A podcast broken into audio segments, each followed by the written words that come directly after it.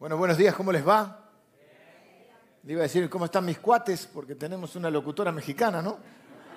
Y esta es una, congregación no solo presencial, sino también todas aquellas personas que están, nos están acompañando online. Acá tenemos todos los acentos. Primero todos los acentos de Argentina, porque creo que hay, eh, me decía Eve, que hay eh, personas de Bariloche, Ah, de Punta del Este, bueno, ahí díganle que voy a predicar presencial cuando quieran, no tengo ningún problema. Eh, me imagino quiénes pueden ser nuestros amigos de Punta del Este. Ahí también, este, de Estados Unidos, ahí sí, este, en inglés no te predico, pero bueno. Eh, de Neuquén, de Santa Fe, ¿no hay algún cordobés? Debe haber algún cordobés también. Y acá tenemos gente de Colombia, de Venezuela, de Chile. Así que bueno, una, una alegría. Eh, tenerlos a todos ustedes aquí presencial y también a aquellas todas las personas que nos están, eh, están conectadas y nos hacen el honor de compartir este tiempo con nosotros y aún de, o de otras provincias o aún de otros países. Así que les mando un abrazo gigantesco y, y, todo mi, mi deseo de que hoy también eh, les podamos haber bendecido con la adoración, con la alabanza, y ahora yo pueda bendecirles a través de la palabra de Dios. Lo mismo a todos ustedes que hoy están aquí de manera presencial. En esta serie que vamos a. No, que ha dado en realidad inicio el domingo pasado, estuvo predicando la palabra del Señor mi hermana María Eugenia, en esta serie que eh, bueno, no hemos sido muy originales, pero no se trata de ser originales, sino de ser bíblicos, ¿no? Y le hemos puesto a esta serie Dios con nosotros, porque eso es la Navidad. Es, es Jesús y es que Jesús es justamente esto, que Dios está con nosotros. Es el nombre, uno de los nombres proféticos de Jesús, Emanuel, que significa Dios con nosotros. También antes de mirar la palabra de Dios, recordarles que este viernes volvemos a tener bautismos, la tercera eh, etapa de estos bautismos en este mes. Eh, bueno, ahora comienza entre noviembre y, diciembre. Hemos eh, previsto que es mejor de esta manera. alrededor del cupo es alrededor de 20, 22 personas para que también todos los familiares puedan venir a verlos y compartir ese momento, no hacerlo por la pantalla, sino verlo en vivo y, de la manera también que sea segura protocolarmente, con todas las medidas eh, preventivas, ¿no? de, obviamente por tema COVID. Así que tenemos nuestra tercera eh, etapa de bautismos para ver, bueno, a medida que sea así, será todos los viernes, viernes por medio, ¿eh? mientras la palabra de Dios siga corriendo y los corazones sigan siendo transformados y la gente quiera obedecer al Señor bautizándose, este, será siempre, estaremos siempre listos para hacerlo. Eh, decíamos que, bueno, en esta serie sobre, eh, sobre la Navidad, o preparándonos y preparando nuestro corazón para la Navidad, está basada en el versículo 23 del capítulo 1 del libro eh, del Evangelio de Mateo, que dice, He aquí una virgen concebirá y dará a luz un hijo y llamarás su nombre Emanuel, que traducido es Dios con nosotros está citando el ángel una profecía de Isaías capítulo 7, 700 años antes de que Jesús naciera, ya estaba esta profecía. Bueno, que María Eugenia hizo referencia a el pasaje de Isaías justamente el domingo pasado. Y nos habló de que Dios con nosotros trae esperanza en las crisis. Yo quiero hoy hablarles, porque la, la idea de esta serie es qué implica si Dios está conmigo ¿Qué implicancia tiene para mi vida? ¿Qué implicancia práctica? En concreto, pongámoslo en, nuestras palabras, ¿de qué me sirve a mí saber que Dios está conmigo? No solo saberlo, ¿de qué me sirve que Dios esté conmigo? Y traerlo a la conciencia y tenerlo presente y recordarlo sobre todo en algunos momentos. Entonces, por ejemplo, en los momentos de crisis, saber que Dios con nosotros significa esperanza, Dios me trae esperanza. Yo quiero hablar hoy de que el Dios con nosotros nos trae paz. Paz hace un tiempo atrás, en la serie sobre las bienaventuranzas, vimos que no era, era una señal, un signo de que éramos hijos de Dios, ser pacificadores. No nos volvemos hijos de Dios por ser pacificadores. Somos pacificadores porque nos volvimos hijos de Dios. Y la señal de que alguien es un hijo de Dios es que es un pacificador. Pero yo no voy a hablar, eh, no voy a repetir el mismo mensaje, por supuesto, sino que voy a hablar, eh, voy a centrarme ahora, vamos, vamos a recorrer bastante la Biblia y vamos a pasar por varios también de los evangelios. Voy a ir al evangelio de Lucas, al relato específico del nacimiento de Jesús y a un detalle, a un aspecto de este, de este relato del nacimiento de Jesús en Lucas capítulo 2. Porque hay, una, hay cosas raras en la Biblia. Yo no tengo problema en reconocer que hay cosas que son raras en la Biblia. Y justamente porque nuestro Dios es un Dios sobrenatural y hay cosas sobrenaturales. Y una de las cosas que sucede en el nacimiento de Jesús, bien sabemos, nace en un pesebre, había un censo, ellos estaban como eh, de viaje hacia la, a la ciudad donde debían, cada uno tenía que ir a la ciudad de donde era oriundo, los papás de Jesús tenían que ir a Belén, y no había lugar en ningún hotel, porque además era Semana Santa, ¿viste? Bueno, chiste fácil, ¿no?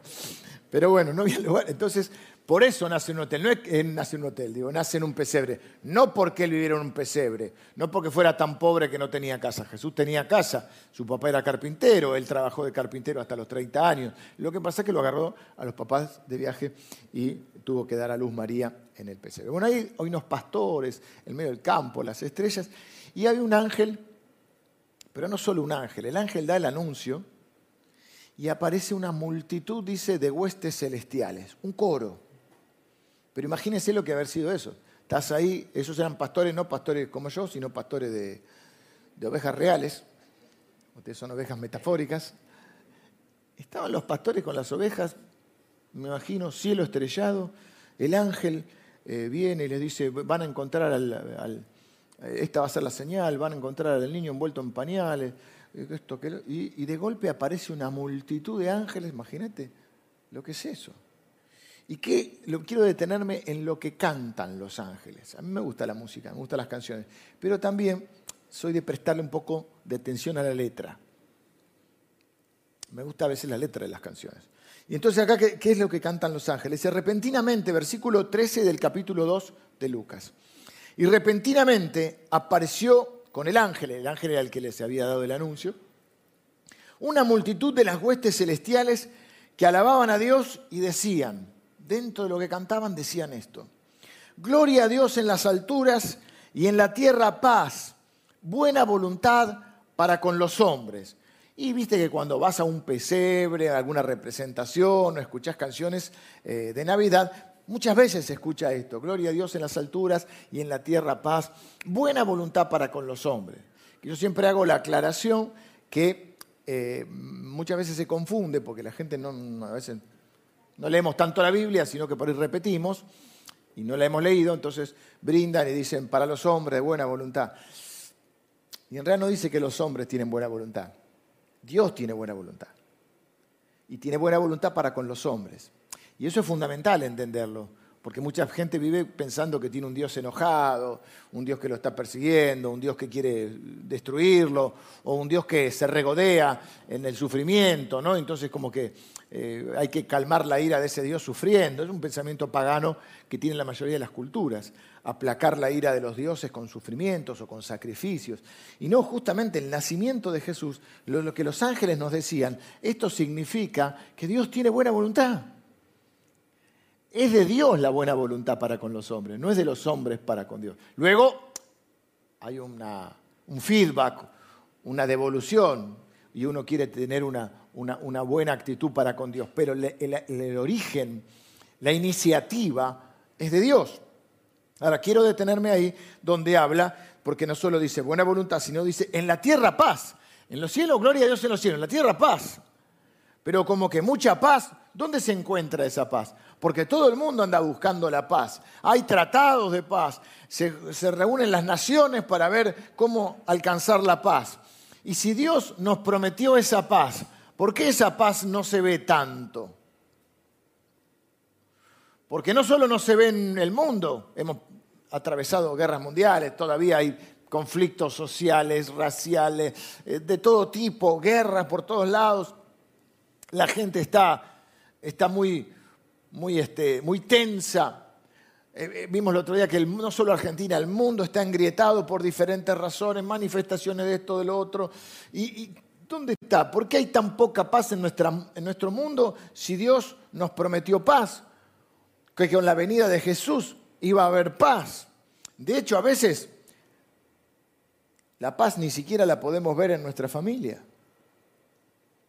A veces la Navidad, bueno, hay como una especie de tregua momentánea y a veces no. Depende cómo pega el brindis. Si te pega para saber que te quiero mucho, o algunos le tienen, como se decía en el campo, tienen mala bebida. Le pega para la pelea, ¿viste? Y se quieren pelear.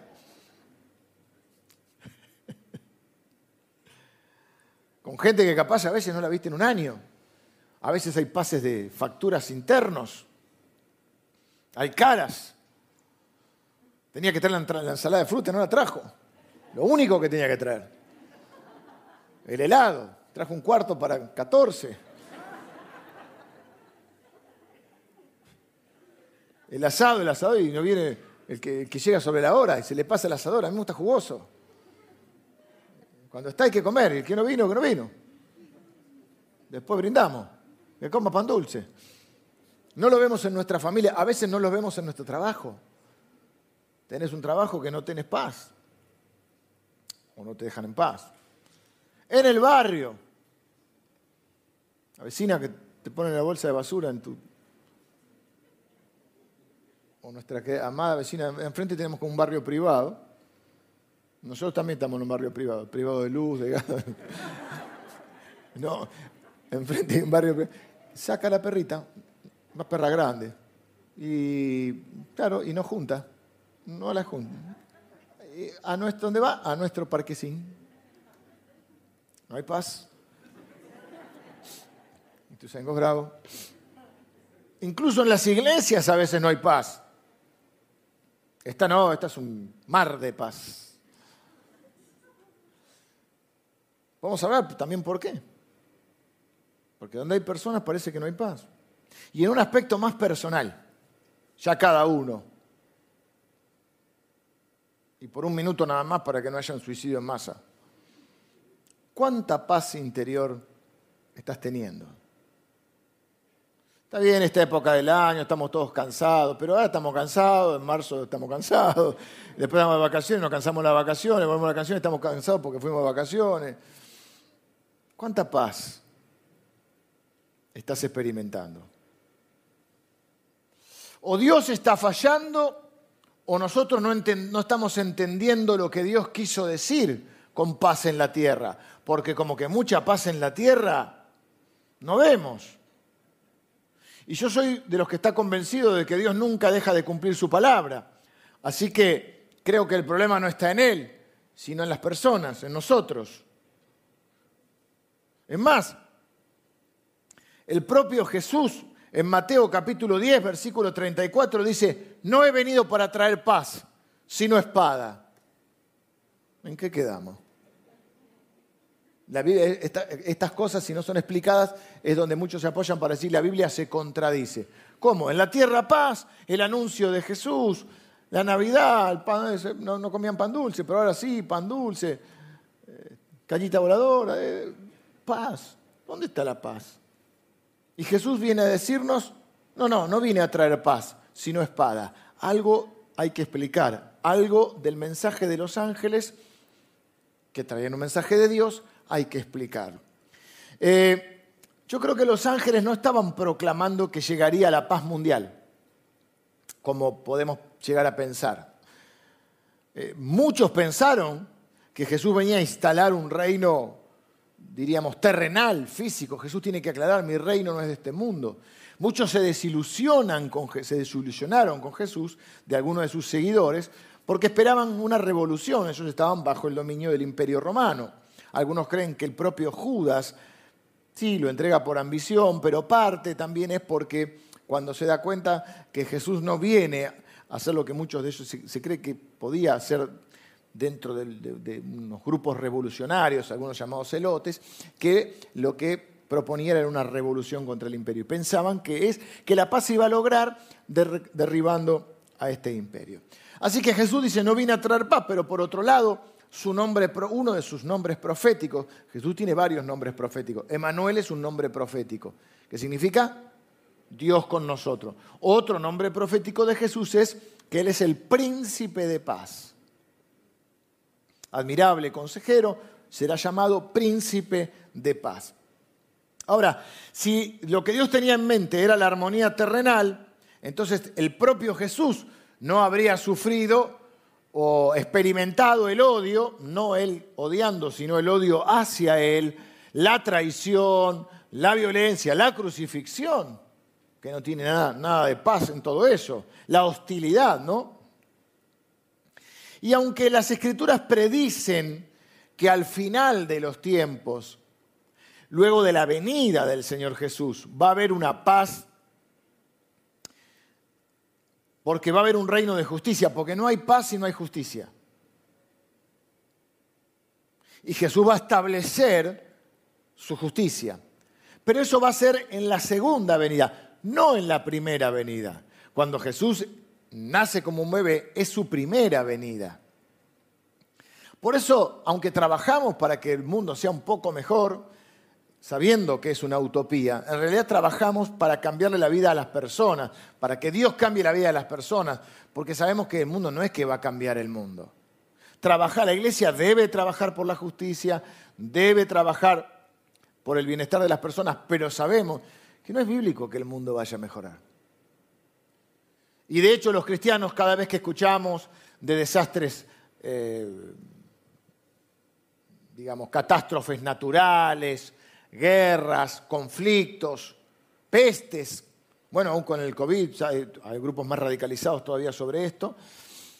Siempre estamos recordando que el Señor Jesús dijo que en los últimos tiempos las cosas iban a ser complicadas. De todas maneras, nadie sabe el día ni la hora. Así que si uno quiere saber si alguien es un falso profeta, eh, se vende solo diciendo que sabe cuándo es el final. Porque nadie, obviamente que los tiempos se acortan, pero nadie sabe el día ni la hora de la venida del Señor. Quien diga o anuncie una fecha o una hora, ese es un falso profeta. Cantado, de manual diríamos. Porque bueno, ¿qué habrá pensado la gente en la Segunda Guerra Mundial, la Primera Guerra Mundial, la Edad Media? Bueno, el Señor viene con todos estos desastres la gripe española, la, peste negra, tantas cosas que sucedieron. Ahora, sí está claro que no va a haber paz, que solo va a haber paz cuando luego, en la segunda venida, Dios establezca definitivamente su reino. Eh, claro, porque Él va a ser quien gobierne, digamos, como rey soberano, un reino establecido de justicia y entonces va a haber paz.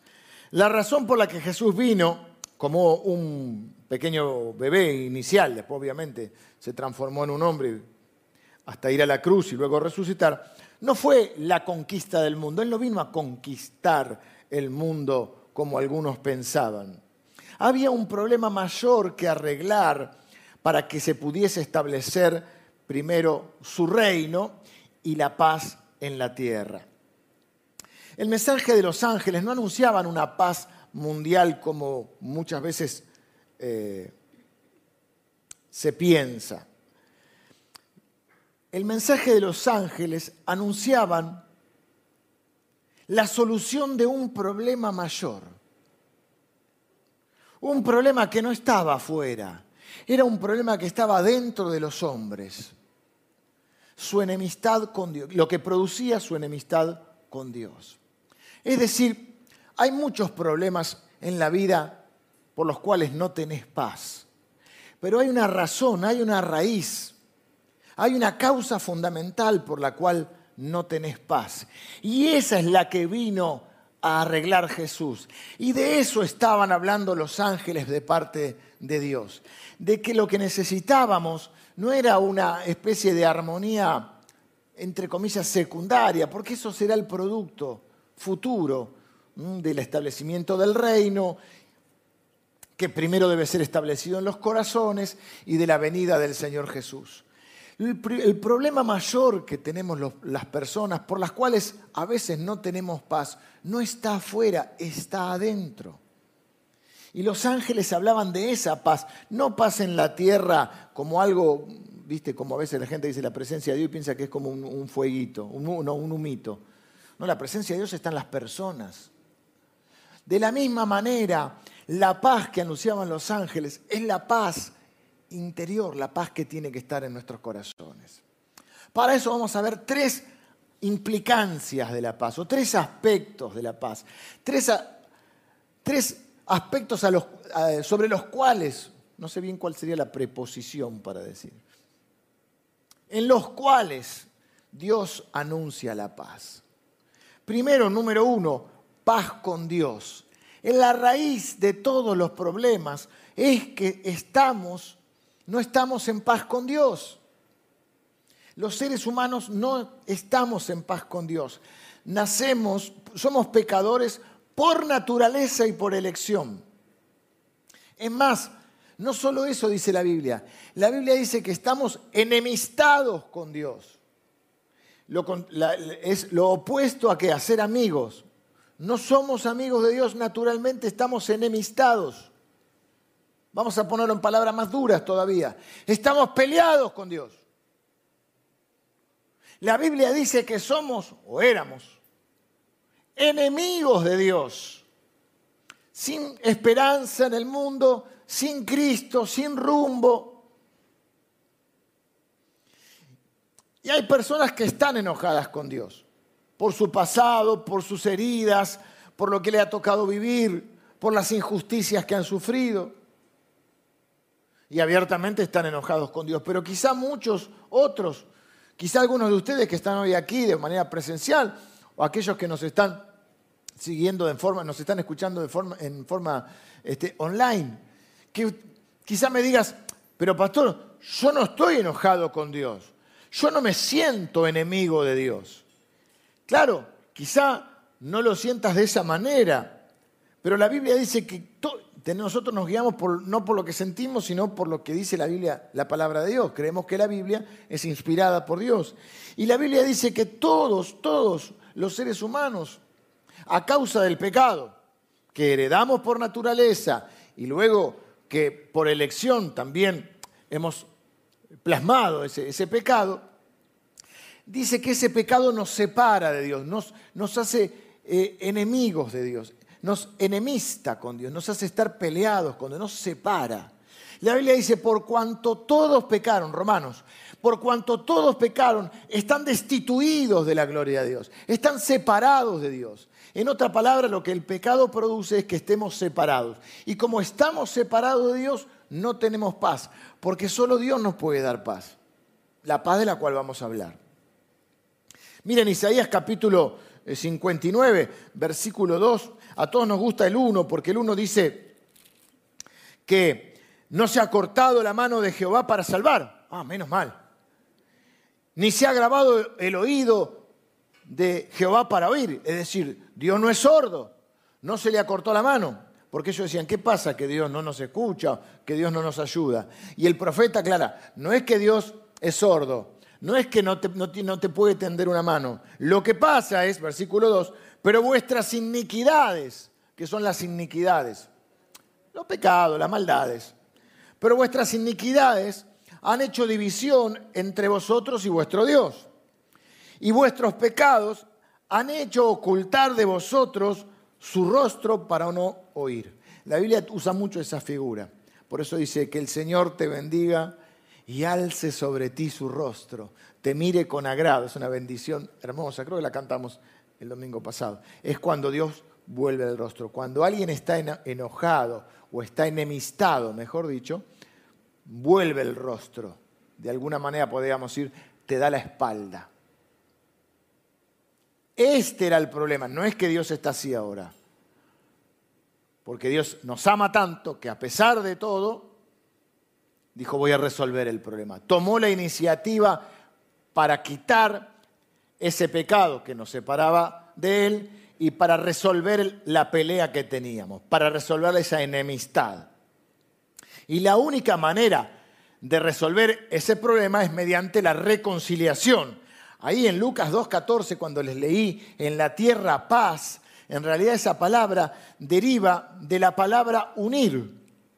Por eso reconciliación también, porque reconciliar es volver a conciliar, volver a unir, conciliar es unir. Solo por medio de la reconciliación. Hemos hablado de que somos embajadores nosotros ahora, una vez reconciliados con Dios, somos embajadores de esa reconciliación.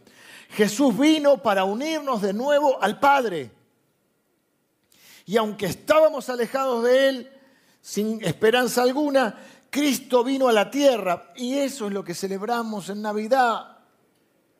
Querido, querida, no es el pan dulce, vos tirando cañita voladora y no sabiendo qué está festejando. Semana Santa, no son cuatro días locos que vamos a... La vida son cuatro días locos. Digámoslo, son cuatro días locos que vamos a ver. Pero la Semana Santa no. Estamos recordando que ese bebé se hizo hombre y fue a la cruz voluntariamente. Dijo, nadie me quita la vida, yo pongo la vida, yo pongo mi vida para cargar con todos nuestros pecados. No es que Dios dijo, bueno, para arreglarme con esta gente, vamos a hacer la vista gorda, vamos a hacer de cuenta que no pasó nada. No, porque si hiciera eso no sería Dios. Porque Dios nos ama incondicionalmente, Dios nos ama con un amor eterno, con un amor perfecto, con un amor incondicional, pero es Dios. Y Dios es justo. Es uno de sus atributos. Si dejara de ser justo, dejaría de ser Dios. Por eso dice la Biblia que en Romanos capítulo 5, justificados pues por la fe, tenemos paz para con Dios por medio de nuestro Señor Jesucristo. No es que Dios hizo la vista gorda, sino que Jesucristo voluntariamente, y también lo profetiza Isaías unos 700 años antes de Cristo, que Jesús iba a cargar con todos nuestros pecados en la cruz. El castigo de nuestra paz fue sobre él y por sus llagas fuimos nosotros curados. Miren hermoso la palabra de Dios. Ciertamente Él llevó nuestras enfermedades, nuestras corrupciones, el castigo de nuestra paz, nuestras rebeliones, dice también, y el castigo de nuestra paz fue sobre Él. ¿Qué dice Jesús? Yo voy a cargar con ese pecado. ¿Cómo es que carga con ese pecado? Ese pecado tiene que ser castigado para que Dios tiene que hacer justicia. El pecado es como tener una deuda. Por eso cuando alguien te ofende o te lastima, vos sentís que te debe algo. Al menos un pedido de perdón, mínimamente. Te debe algo. Nosotros teníamos una deuda con Dios. Por eso Jesús en la cruz, una de las cosas que dice es tetelestai, que significa eso, la deuda está pagada, cancelado, pagué la deuda. Por eso el apóstol Pablo dice, con Cristo estoy juntamente crucificado y ya no vivo yo, Cristo vive en mí. ¿Qué está diciendo? Claro que en la cruz no solo Cristo fue juzgado, condenado y castigado. Yo en la cruz fui juzgado con Cristo, acusado, juzgado, condenado con Cristo y castigado con Cristo. Pero también fui perdonado, resucitado con Cristo y sentado en los lugares celestiales. Por eso mi identidad ahora no es más la de pecador. Mi identidad es la de ahora la de un hijo de Dios que está sentado en los lugares celestiales. Mi identidad primera no es pecador, aunque a veces peco. Mi identidad ahora es la de hijo de Dios. Eso cambia todo, porque uno vive de acuerdo a lo que cree. Y uno puede ir como, si uno cree que es un perdido, va a ir como un perdido. Pero si uno cree que es un salvado, va a ir como un salvado. Como un hijo. Eso es lo que en doctrina se conoce como la justificación. Por eso dice justificados. Nosotros por ahí, en, no sé en otros países de Latinoamérica, pero nosotros en Argentina por ahí, justificarse significa excusarse de algo. No te justifiques, decimos. Pero la Biblia no habla de que Dios nos excusó. La Biblia lo que habla es que nos consideró justos. Eso es justificados. Ahora somos justos, claro, porque, porque porque Dios ya pagó por porque Jesús ya pagó por nuestro pecado y nadie puede ser condenado dos veces por el mismo pecado, por la misma falta. Por eso dice la Biblia, ¿quién nos separará del amor de Dios? ¿Quién nos ¿Quién acusará a los escogidos de Dios? Dios es el que justifica. ¿Quién es el que condenará? Cristo es el que murió, más aún el que resucitó. Claro. Si no hay quien me acuse, no hay quien me condene. Y si no hay quien me condene, no hay quien me separe del amor de Dios. una progresión tremenda. Ya que ha sido quitada la causa de nuestra pelea con Dios, que es el pecado, entonces ahora dejamos de ser sus enemigos para ser sus hijos amados. Y eso es lo que hay que enseñar en la iglesia. Y esa es la palabra de Dios. No hay que enseñar que Dios está buscando a la gente para castigarla. Hay que predicarles que Jesucristo vino, que ya en Cristo fueron castigados los pecados, que ahora lo que hay que recibir es el regalo de Cristo, la obra de Cristo, el regalo de la salvación por medio de la fe, porque solo somos justificados por la fe. Ahora, no solo nos da para, con Dios, esa es la primera implicancia. La segunda es paz para con los demás. Claro, ¿cómo vas a estar en paz con los demás si primero no estás en paz con Dios? Lo que va a producir una paz también en tu corazón. Pero quiero ir a paz con los demás. Cristo no solo nos ha reconciliado con el Padre, sino que hace posible también que disfrutemos de relaciones, escuchen esto, sanas con los demás. Para muchas personas la Navidad es una ocasión para la reunión donde digo, a veces se eh, recrudecen viejas peleas o hay recuerdos de cosas que hemos pasado y, y que por ahí son momentos de sufrimiento más que de fiesta.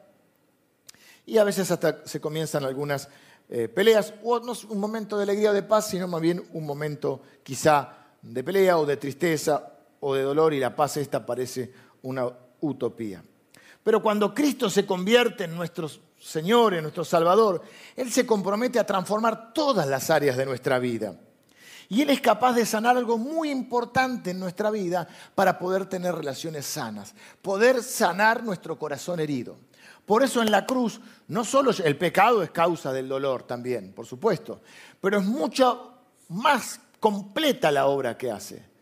Cuando la Biblia dice que el Señor vino a, traer salud, o vino a traer salvación, mejor dicho, la palabra en el original es salud, porque Dios trae una salvación integral, una salud integral. Por eso va a decir eh, la profecía de Isaías, que no solo cargó con nuestros pecados, cargó con nuestras enfermedades, con nuestras dolencias y que por su llaga fuimos nosotros curados.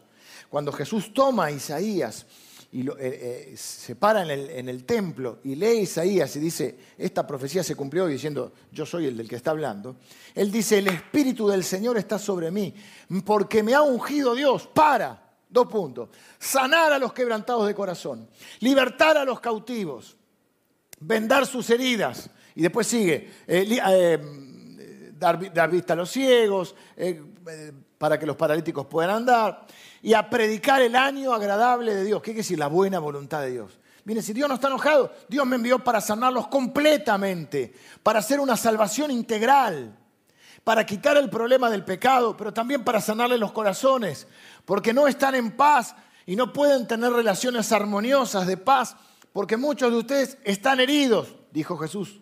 Y digo yo, y muchos de nosotros estamos heridos, y mientras nuestro corazón sangra, hacemos sangrar a los demás. Por eso dice la Biblia, tengan mucho cuidado, que no se les aloje una raíz de amargura en los corazones, porque esa raíz va a crecer y los va a contaminar a ustedes y va a contaminar a los demás. Y a veces las personas más dañadas, sin querer, son las que más dañan son hipersensibles, por ahí se ofenden, todo lo toman personal. ¿Y a quiénes dañamos? A los que tenemos más cerca. A veces, paradójicamente, a los que más amamos son a los que más dañamos. Dañamos con nuestras palabras, con nuestros hechos. Y claro, porque, viste, capaz no te daña lo que dice alguien que a vos no te importa, aunque sea en las redes. Pero sí te va a dañar una palabra áspera de alguien más de alguien que dejaste entrar en tu corazón. Hay un salmo que habla de esto. No me dañó un enemigo, lo cual, lo, parafraseo, no me dañó un enemigo, lo, lo cual hubiera podido soportar. Era esperable, sino uno de mi propia casa. Él es capaz de sanar nuestras heridas emocionales y derribar los muros de prejuicio, de indiferencia, de, dolor de agravios que nos impiden amarnos los unos a los otros. Por eso nos ha dado herramientas para poder estar en paz con los demás. Claro, tenemos que hacer siempre esta aclaración. Yo pongo este ejemplo, es como que, o esta figura, las relaciones son calles doble mano. Por eso en Romanos 12 Pablo va a decir, en cuanto dependan, en cuanto dependa de ustedes, estén en paz con todo el mundo. No siempre se puede, ¿por qué? Porque es un ida y vuelta, es un feedback. Pero sí podemos estar sanos. Por ejemplo, un pilar enorme del Evangelio es el perdón.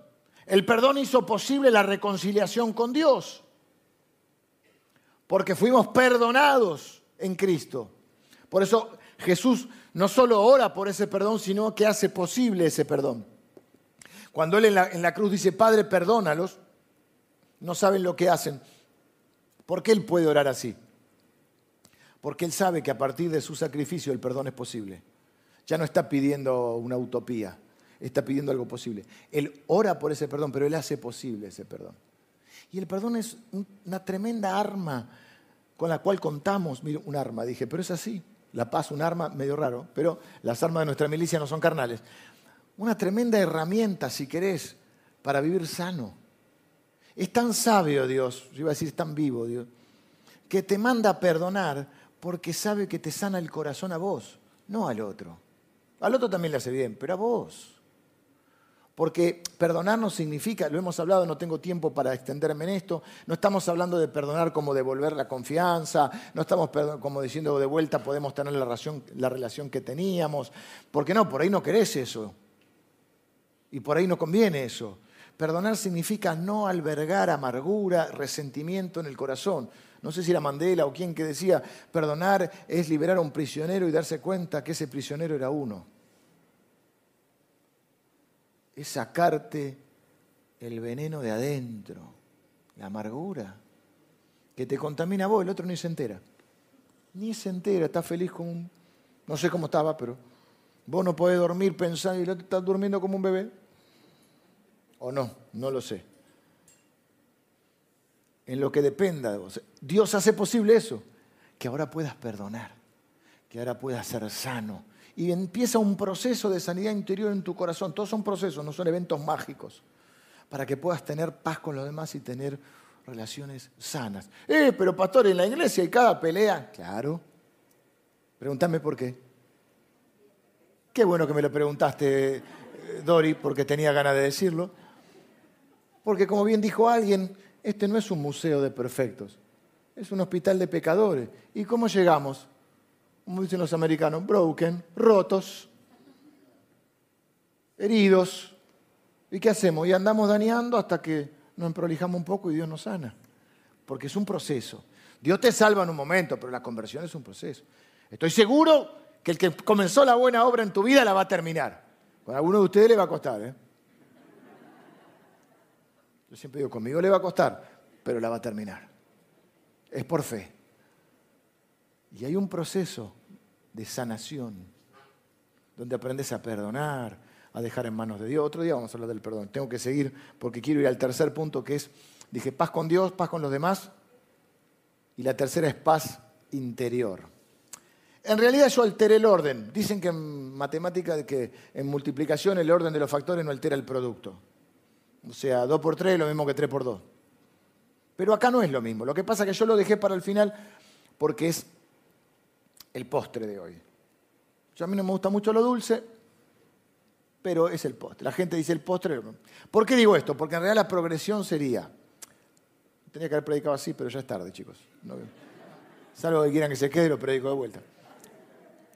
El orden es paz con Dios, lo cual me da paz interior y me permite estar en paz con los demás.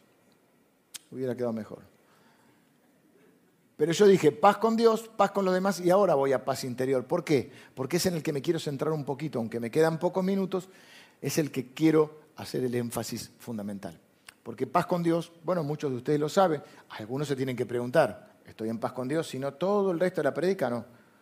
vayan a YouTube, mañana o a la tarde en su casa, vean la parte de paz con Dios, porque si no estás en paz con Dios, olvídate de todo el resto. La pregunta es, ¿cómo puedo estar en paz con Dios? Dije que era a través de Cristo.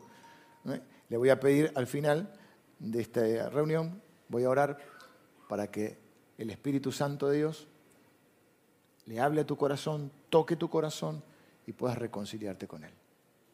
Le pidas perdón, te arrepientas y puedas reconciliarte con Él. Eso es, de ahí se deriva todo.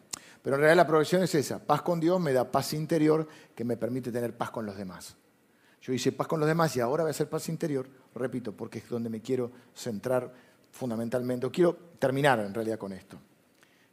De todo esto quiero que esto sea lo que para muchos de ustedes que dicen, yo ya conozco la Navidad, 70 millones de mensajes de Navidad, paz, ya canté, cuando era chiquita hice de Angelito, de Rey Mago, yo siempre era el negro Baltasar, eh, eh, eh, pastorcito, ya sabemos todo, ya otra vez la Navidad, bueno, pero Dios siempre sigue hablando y su palabra está viva.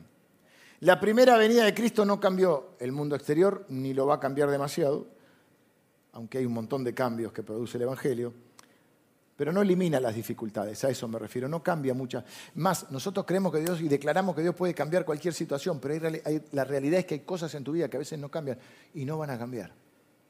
Y no lo sé por qué. Dios lo sabe. ¿Tiene poder para cambiar? Todo. ¿Podemos pedirle? Podemos pedirle. ¿Algunas cosas van a cambiar? Sí, muchas. Otras, quizá no. Pero Dios te va a dar las fuerzas. Hay una promesa fantástica. Le gusta mucho a Lili, mi mujer. Como tus días serán tus fuerzas. Esa te la regalo así gratis hoy. De acuerdo a lo que tengas que enfrentar ese día, así van a ser las fuerzas que Dios te dé. Tendría que cerrar con eso. Pero me queda un minuto más y estoy atrasado lo que la paz de Cristo da a sus seguidores no es la paz, digamos, de la ausencia de dificultades, lo hemos explicado muchas veces, sino algo que la Biblia también llama templanza, una especie de serenidad, de solidez interior. Es cuando podés afrontar las situaciones que te ocurren y tenés una extraña seguridad, una extraña paz que no depende tanto de las circunstancias. Algunos creen que con la parte económica lo pueden lograr, pero hay cosas que sabes que la plata no la puede resolver. A veces están en paz con la gente, pero hay gente que no, tiene paz y entonces por más que quieras no puedes estar en paz. Y de alguna manera la gente busca eso, dice a la, naturaleza, las vacaciones, para buscar paz. Nos hace bien a todos, pero en realidad hay una paz que solo puede estar adentro y que no viene de lo que pasa afuera. Por eso le, llamé a esto vivir lo incomprensible. Vivir lo incomprensible. La paz de Dios es incomprensible. Algunos dicen es irracional, sí. Hay, hay cosas que no son irracionales, no todo es irracional en la Biblia. Pero es cierto que hay, hay una parte de la fe, una dimensión de la fe que no la podemos comprender. Y decía el viejo himno, ¿no? Una calma infinita que solo podrán los amados de Dios comprender. Es estar, mira, nuestro medio externo cambia, la realidad es dinámica y cambia, pero hay una cosa que no puede cambiar nunca, y es nuestra posición en Cristo. Y somos hijos para siempre. Por eso dice la Biblia que Dios nos ama con amor eterno. Su amor no cambia. Pueden cambiar muchas cosas, pero tu posición de hijo no cambia. Y quizá eso sea una de las puntas para entender esto de la paz. La paz que dice Filipenses sobrepasa todo entendimiento y guarda tu corazón y tu mente o tus pensamientos en Cristo. Todos, miren, hemos pasado por pruebas, dificultades, desiertos, valles, lágrimas. Nuestros sueños quizás se han hecho pedazos, pero dentro de nuestros corazones Muchas veces hemos experimentado esa sensación de confianza, de que estamos en las manos de Dios. Y mientras usted y yo estemos en las manos del Omnipotente, nada nos va a ocurrir fuera de su voluntad. No quiero decir que no luchemos a veces con el temor, con la frustración o con la ansiedad. Y son justamente esos momentos cuando olvidamos que Dios está con nosotros.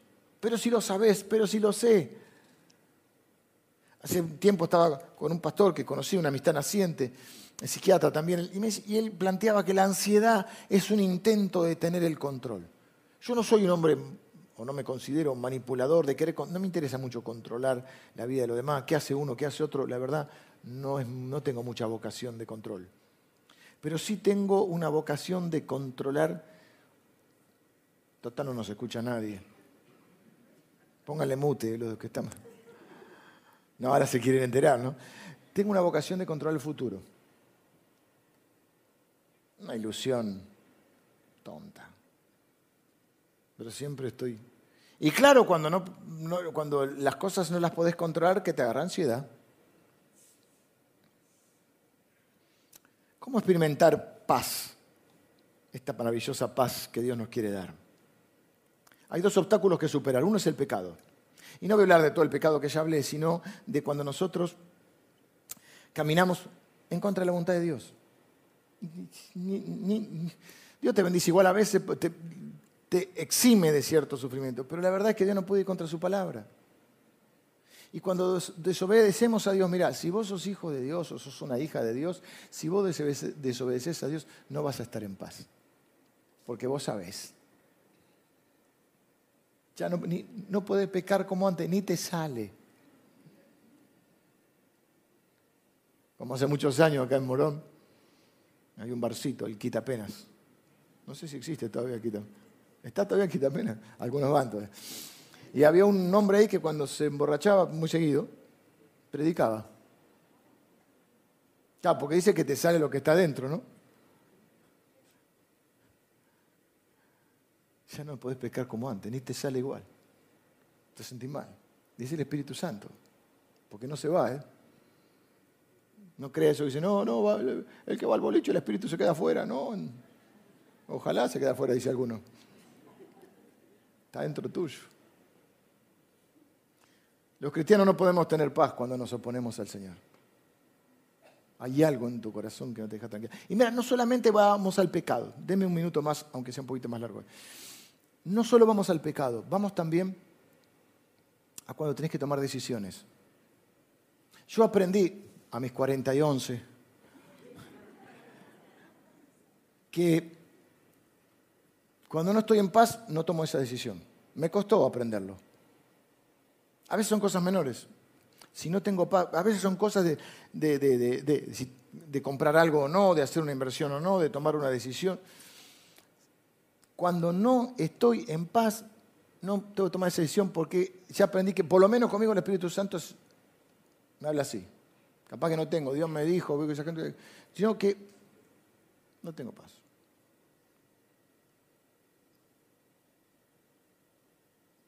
Y otra es la falta de fe. No te, no te vengo a reprochar que te falta de fe, pero me refiero a que a veces lo que nos cuesta es unir, si la palabra paz es unir, unir lo que sentimos la palabra de Dios. Y a veces es un poco opuesto, entonces por ahí sentimos que somos incompetentes y resulta que la Biblia dice que nuestra competencia viene de Dios, en Corintios. O sentimos que no somos aceptados y andamos por el mundo pensando no encajo en ningún lugar. Y cuando la Biblia dice que fuiste acepto en el, o aceptado en el amado, en Efesios capítulo 1. O sentís que por ahí te van a faltar cosas y tenés miedo. Y Filipenses dice que Dios va a proveerte de todo. Cada vez que empezamos a desconfiar o a dudar de Dios o lo perdemos de vista, perdemos de vista que Manuel está con nosotros, Caemos en ansiedad, miedo, frustración. Ahora sí vengan los músicos. ¿Cómo podemos pasar de tener angustia a tener paz? Nuestra primera decisión, rendirnos a Él. Miren, en la mayoría de las guerras, en la mayoría de las guerras, el que se rinde pierde. Pero en la relación con el Señor, el que se rinde es el que gana. La angustia es sustituida por la confianza. Debemos rendirnos a su voluntad, entender que su voluntad es lo que es bueno para nosotros, es lo que te va a traer paz.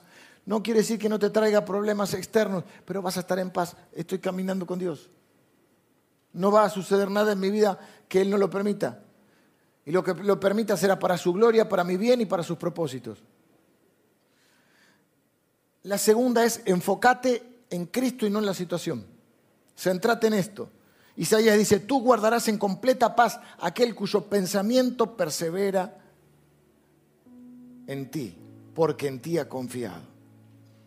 Si nuestras emociones son el resultado de nuestros pensamientos, tenemos que prestar mucha atención a nuestros pensamientos. Y tenemos que enfocar nuestra mente y nuestro pensamiento en Cristo, en que Dios está con nosotros. Y a mí me pasa, por eso esto ya no es para aquel que no conoce a Cristo. Vos que caminás con Cristo, cuando, cuando te agarra el miedo, la frustración o la ansiedad, es porque es ese momento donde dejas de percibir que Dios está con vos. Los cristianos no somos víctimas de las circunstancias. No tenemos por qué vivir con miedo, con ansiedad o con angustia. Podemos elegir un camino mejor.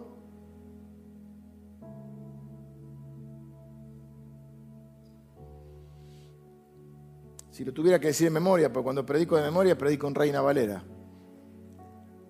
Son muchos años. Los chicos usan la NBI. Que voy a aprender la Biblia de vuelta. Entonces la leo. Porque tendría que decirte Juan 14, te diría, no se turbe vuestro corazón, creéis en Dios, creed también en mí. Pero te lo digo en NTV, que es una versión un poquito, una traducción, se llama Nueva Traducción Viviente.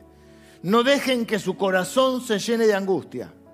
Confíen en Dios y confíen también en mí, dice Jesús. Y eso es Juan 14.1. Pero miren lo que dice el 27.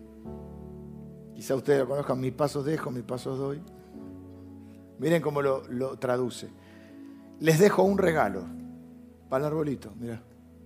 Qué lindo arbolito. Les dejo un regalo. Paz en la mente y paz en el corazón. Y la paz que yo doy es un regalo que el mundo no puede dar. Así que no se angustien ni tengan miedo. ¿Qué dice entonces la Biblia que es la paz? Un regalo de Dios para la Navidad, ¿viste?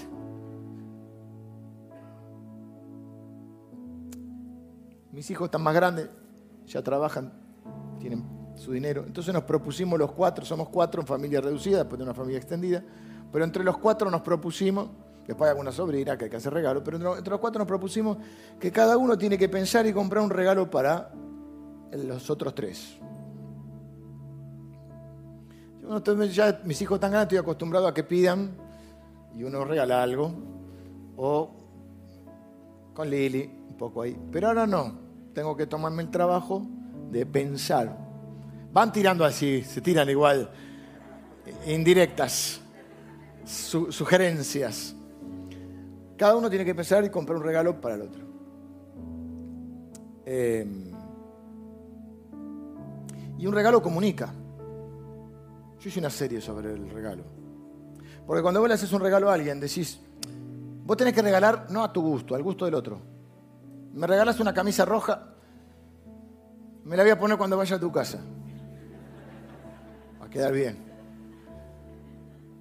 Pero vamos más por el negro, por eh, vos tenés que regalar pensando, esto le quedaría bien, eh, esto le va a gustar, al gusto del otro.